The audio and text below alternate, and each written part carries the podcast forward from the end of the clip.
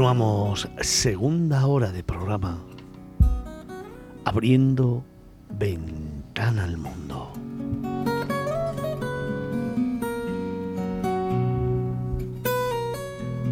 Hoy con un tema realmente sugerente, de esos que hay que vivir intensamente y despacio, muy despacio. Uno de esos lugares y destinos donde se combina historia, donde se combina leyendas, donde también se puede imaginar grandes épocas de la historia, donde la naturaleza está muy presente, pero también la arquitectura, el patrimonio y el legado que otras civilizaciones y épocas nos dejaron. Hoy hablamos del río Loar, del río Loira. Hoy hablamos de sus castillos. Hoy nos vamos a Francia a descubrir un itinerario que es pura magia.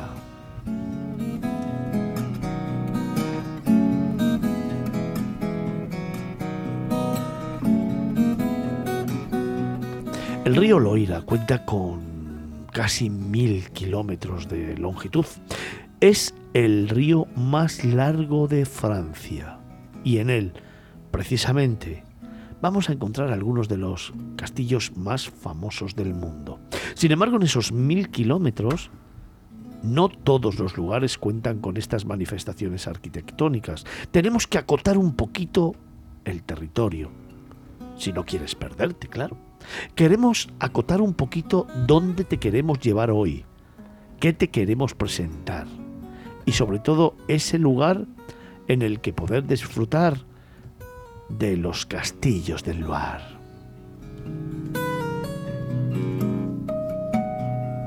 Así pues, toma nota, porque te vamos a hacer una ruta que está delimitada por unos 400 kilómetros y que comprende entre las ciudades de Saint-Brisson-sur y Nantes.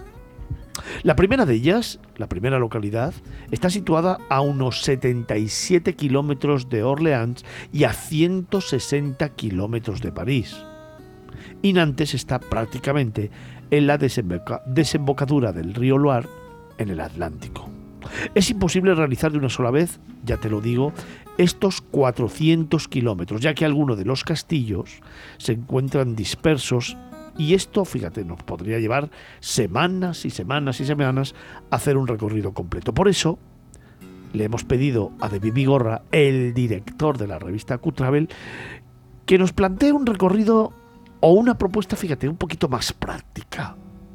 Queremos que nos lleve a una ruta donde tú, que inicias este recorrido, encuentres manifestaciones de esos castillos que te colmen, te colmen de magia, de experiencias y de momentos únicos que vas a poder compartir con tus amigos, con tu pareja, en familia y con los niños o con los mayores.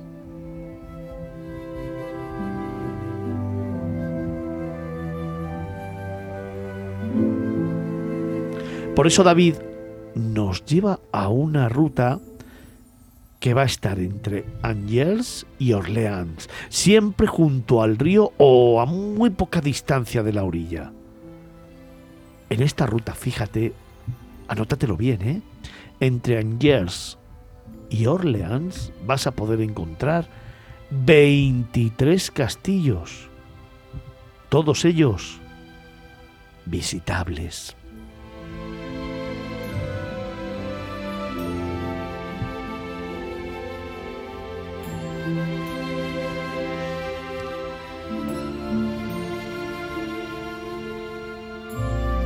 Hoy en la propuesta que nos hace David Vigorra, nos vamos a centrar en aquellos castillos que están entre Angers y Saumur, el llamado Loira Atlántico. Estamos hablando de unos 50 kilómetros, diría yo, de unos escasos 50 kilómetros en los que vas a encontrar siete castillos. Ojo, siete castillos de una belleza y de un interés que no te van a dejar indiferente, pero que sobre todo además te van a permitir navegar por el río Loire en una de sus barcazas tradicionales de transporte comercial que se utilizaban entre los siglos XVII y XIX y que ahora son un gran atractivo turístico que hoy te contamos y que puedes disfrutar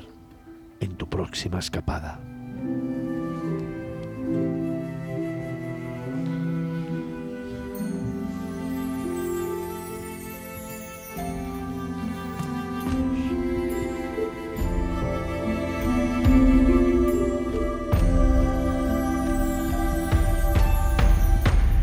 David, buenos días. Hola, buenos días, Fernando. ¿Cómo estás? Muy bien, fresquito, pero bien. Y ya después de Fitur, con ánimos renovados y fuerza, ¿no? Muchísima fuerza, porque este año ha sido realmente intenso y muy interesante las visitas que hemos podido realizar. ¿Has podido marcarte algunos objetivos de cara a este 2023 o para tus próximos viajes? Mira, precisamente esta semana, que ha sido la post-resaca de Fitur, he estado mirando el calendario y me he dado cuenta que 365 días de un año son muy poco para el lío que me he montado yo solo. Eso nos pasa a todos. La verdad es que si nos ponemos a pensar en viajar, en vivir y luego en contar historias, se nos pasa el tiempo. Pero venga, dime uno, uno que a ti te apeteciera especialmente realizar durante este año?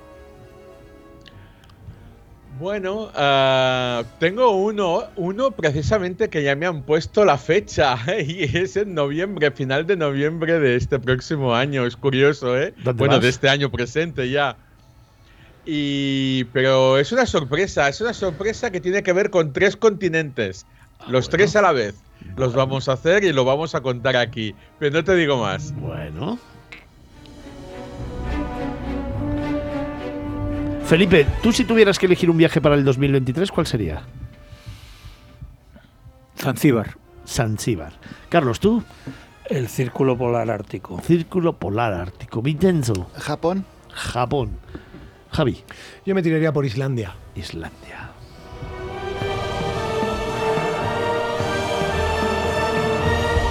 Bueno, pues hechas las presentaciones, nos vamos a ir con David Vigorra mucho más cerca. Nos vamos a ir a recorrer el río Loire. Nos vamos a Francia. Nos vamos a presentarte los castillos del Loire.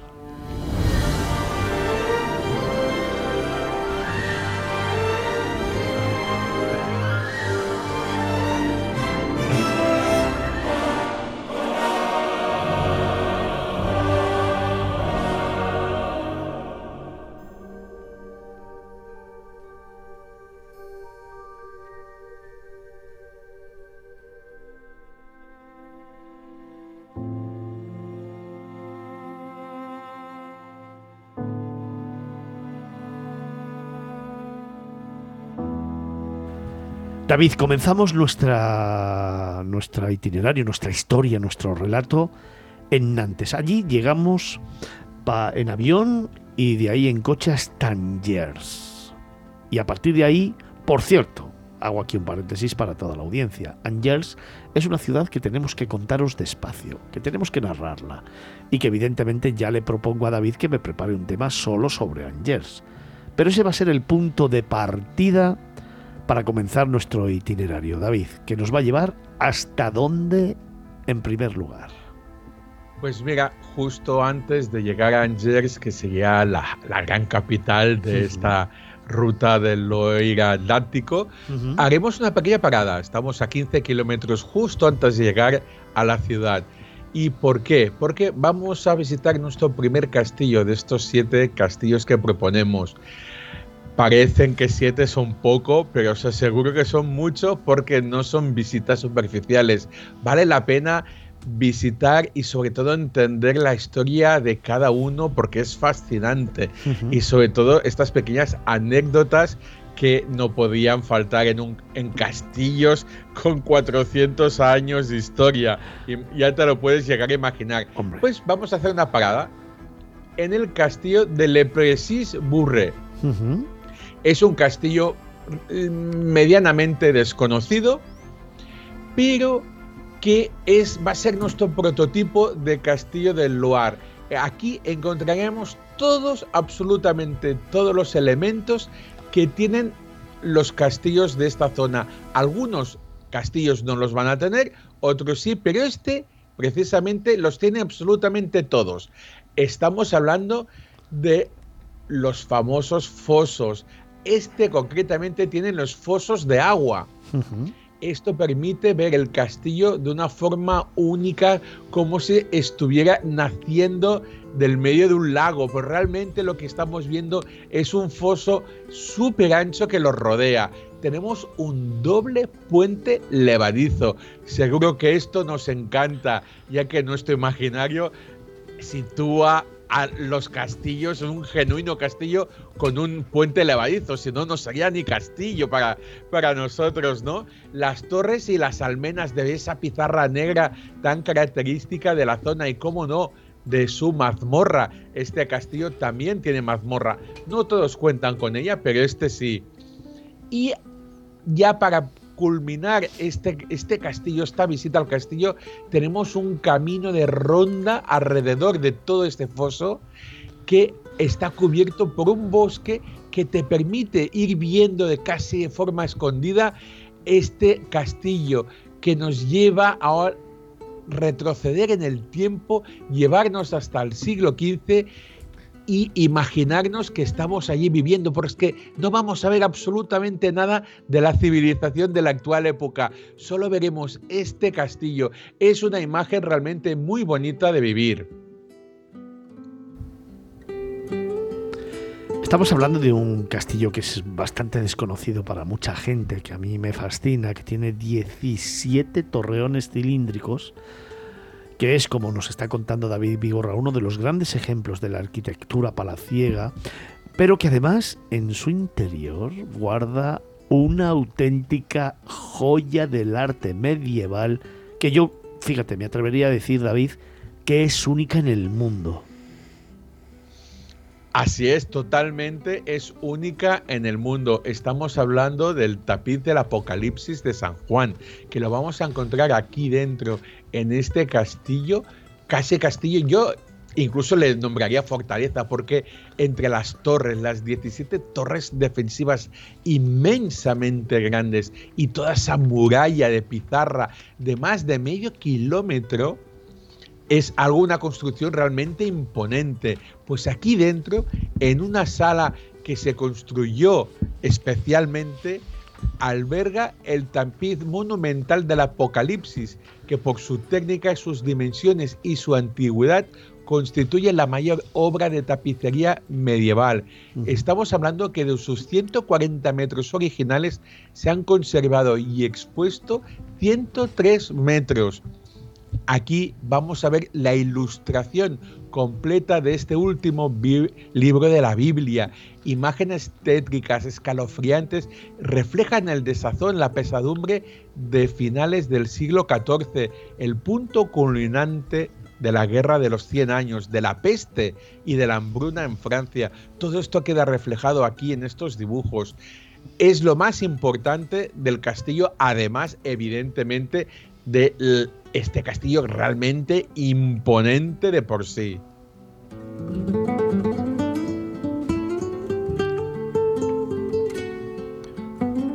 Vamos a seguir nuestra visita y nos vamos a ir a conocer el castillo más alto de Francia. Así es, estamos hablando del castillo de Brisac. Es el castillo, casi podríamos decir el castillo de los líos. ¿Por qué? Porque cuando llegamos de entrada vemos que algo no encaja. La entrada, la, la fachada principal no está acorde con las dos torres que vemos a sus lados. De hecho, no es que no esté acorde, es que la fachada está literalmente incrustada en, en esas torres. Y es que la construcción inicial del castillo fue casi uh, semiderruido porque en la guerra de los católicos y los protestantes sufrió daños importantísimos este castillo. Luego, en su reconstrucción, ya por los duques de Brisac, que ahora conservan eh, la propiedad de este castillo, se inició la construcción aprovechando todas las piedras y la, ruina del castillo antiguo y empezaron por la entrada principal, pero el duque murió y adivina, los hijos no querían saber nada del castillo. ¿Qué pasa? Quedó todo allí como en agua de borrajas. Y al transcurso de los siglos y de los años, la única ocurrencia que fue es empezar a construir hacia arriba y hacia abajo. Por eso desde fuera vemos y nos damos cuenta que es el castillo más alto de toda Francia, todo y que no es muy grande en superficie, pero claro, con que se, se liaron a construir hacia arriba, estamos hablando de muchísimas plantas. Y en la segunda planta, atentos, encontramos una cosa única que no vais a encontrar prácticamente en ningún castillo. Todo un teatro de estilo italiano, con 170 localidades. Como podéis ver, la exageración de esa época era sublime. Además, podéis ver la sala de recepciones, el comedor, la gran galería, el cuarto de caza, las cocinas y las bodegas del sótano, porque este castillo aún está habitado, pero se puede recorrer.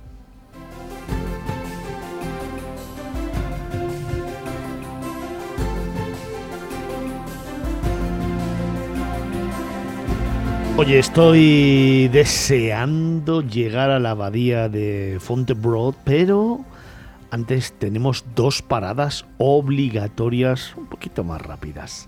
Vamos a ir en primer lugar al castillo de Montreal-Belay.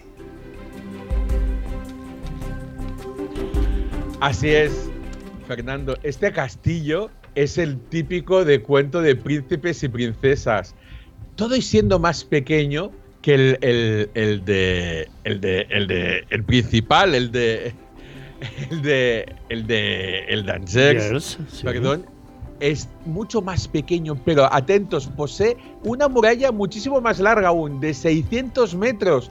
Pero es que cuenta con 15 torres. Eso le confiere ese aspecto casi de castillo de Walt Disney, típico y tradicional de los príncipes y princesas.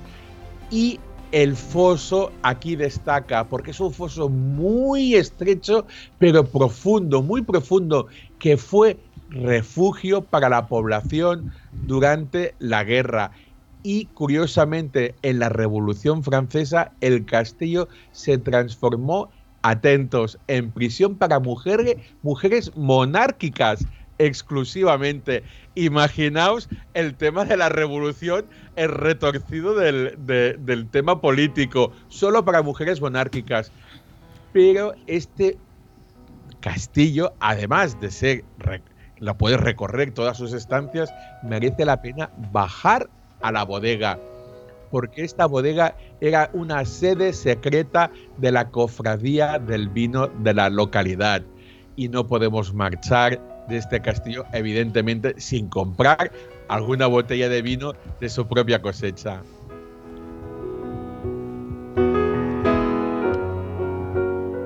Tan solo a 10 minutitos y bajando hacia el río, vamos a encontrar uno de los castillos que a mí particularmente más me gustan, no solamente por su estructura, por lo que representa y por su historia, sino también por ese halo de misterio que hay en su interior y en las profundidades del castillo. Nos vamos a ir Estamos... al castillo David de Bressé. Ah, exactamente. El castillo misterioso casi de Bressé, porque cuando lo veis por fuera es digno. de hecho, está considerado, para que tengáis una idea, que posee los jardines más bonitos de los castillos del Loira Atlántico. Y solo tiene dos plantas a simple vista. Ahora viene el truco de este castillo. Y es que se empezó a construir y cuando lo hicieron empezaron a cavar un foso seco de 9 metros de profundidad. Pero parece ser que no les convenció el tema, dijeron que eso era muy poco profundo, 9 metros, y aquí podrían entrar e invadirnos. ¿Qué hicieron? Volvieron a cavar hasta los 20 metros de profundidad y no se quedaron conformes con esto, que además empezaron a excavar a lo horizontal, excavando decenas de habitaciones y más de un kilómetro de túneles, túneles y escaleras trampa para protegerse de los asedios y sobrevivir, porque de hecho todo lo que tenemos debajo del castillo es una mini ciudad troglodita, es como un iceberg. Arriba tenemos la puntita, que es un palacio divino de dos plantas de altura, de extraordinaria belleza, pero lo que tenemos debajo es realmente lo que asombra a todo el visitante. Ahora sí, llévame a la abadía. ¿Es un castillo? ¿Es una abadía? ¿Es un convento? ¿Es un monasterio? ¿Esto qué es, David? técnicamente, y es evidentemente una abadía, pero con que es una abadía fortificada, se encuentra dentro de la ruta de los castillos de Loira. Esta abadía es algo fuera de lo común a nivel europeo.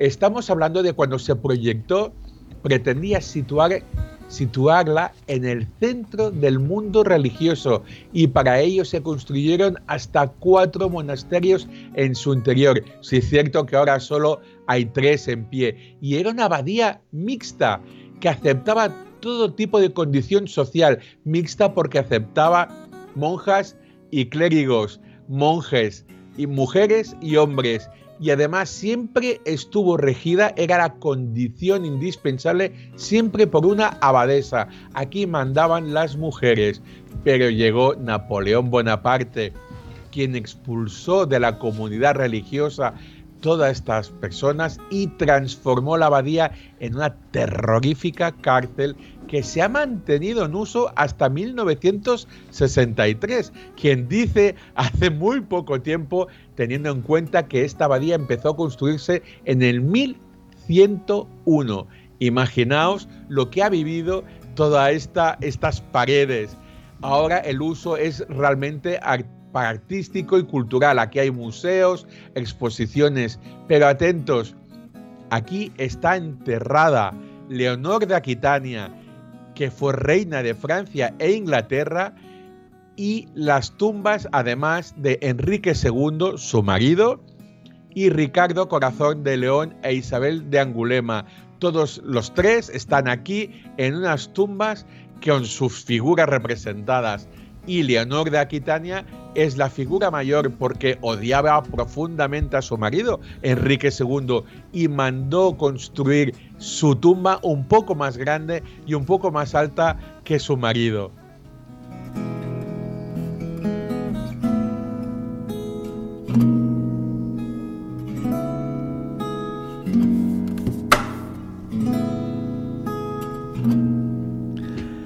Cómo me gusta que me cuentes historias y que me hagas vivir esas épocas antiguas con esas historias de personajes sublimes que hemos visto todos en las películas y que moraron y dieron vida a estos lugares. ¿Cuál es nuestra última parada de esos siete castillos que hoy nos cuentas, David? Pues otro castillo que podríamos decir que es icónico, el castillo de Saumur, está justo prácticamente tocando a la orilla del río, igual que el castillo de Angers. Son los dos únicos de esta ruta de los siete castillos que están en el linde del río, los demás están en el interior. Y es que es, un siglo de. Es un, es un, es un castillo del siglo XIV es una antigua fortaleza, como todos, que se convirtió después en palacio por los duques de Anjou y es un magnífico ejemplo de joya de la arquitectura de finales de la Edad Media. Tiene el privilegio, además, de estar rodeado de un viñedo para dejar constancia de que todo este valle, el valle de Loira, encontraremos los afamados y los queridos vinos de Anjou, que realmente son unos vinos muy finos, de un paladar sublime, que realmente le gusta a todo el mundo. Y es que esta región es la tercera región vitícola de toda Francia. Así que por, tenemos que encontrar vino en algún momento y lo habíamos reservado para este castillo. Y como no, hacer la visita del castillo hay que hacerla con una, una cata de vinos. Ese vino blanco de Anjou que también va con el pescado de río o, los mariscos como las vieiras o su tinto que combina perfectamente con el embutido o el magret de pato. Es sin duda una visita que culmina esta ruta de los castillos del Loira Atlántico.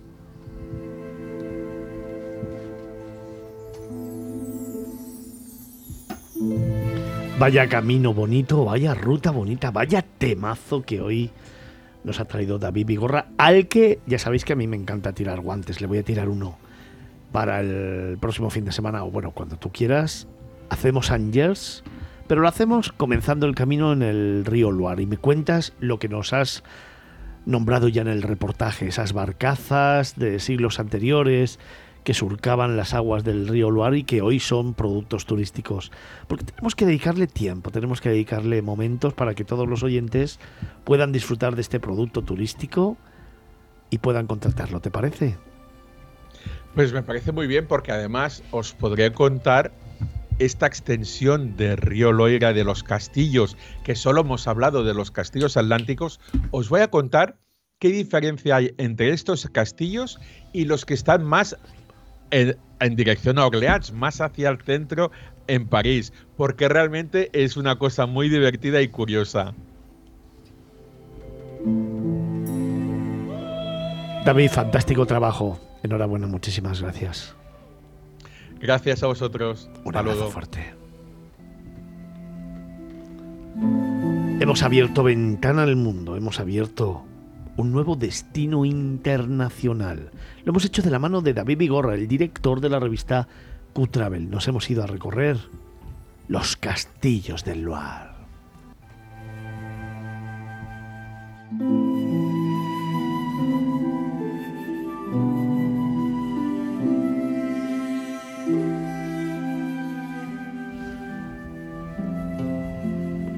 Colofón para una escapada internacional que además abre la puerta ahora a un momento importante. En este instante te contamos el ganador de nuestro concurso Miradas Viajeras.